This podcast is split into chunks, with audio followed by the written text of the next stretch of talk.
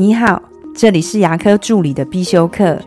今天要必修的是牙科助理的管理课——新人成本。你知道吗？每一位在牙科的新人，他都是有成本的。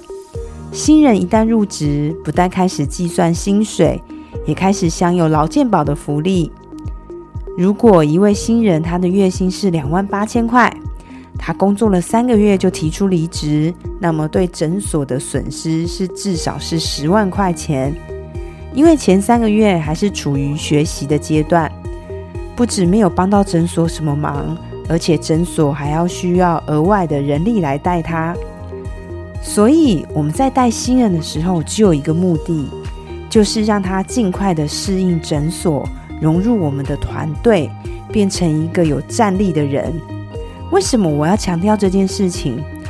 因为我发现许多助理他在带新人的时候，会不自觉的用嘲笑跟责备的心态，会不自觉说：“哦，那个新进来的新人真的好笨哦，你看他连这个错都会犯呢，真的好蠢。”甚至有时候你教了一遍，新人没有记住，你教第二遍的时候，你就会很严厉的去斥责新人：“我不是都教过你了吗？你怎么都还记不住啊？”其实这些都是不对的心态，不要忘记自己也是从菜鸟一步一步的走到现在。如果新人怎么都待不住，那跟带教人会有很大的关系。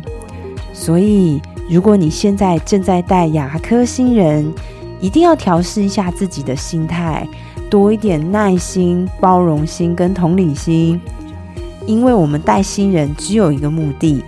就是让他赶快适应诊所，融入我们的团队，变成一个有战力的队友。你说是吗？我的分享就到这边。如果觉得今天的内容对你有帮助的话，请帮我下载下来或分享出去，让更多人听得到。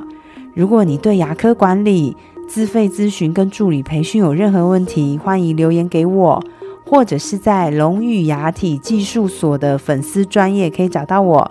下次再见了。拜拜。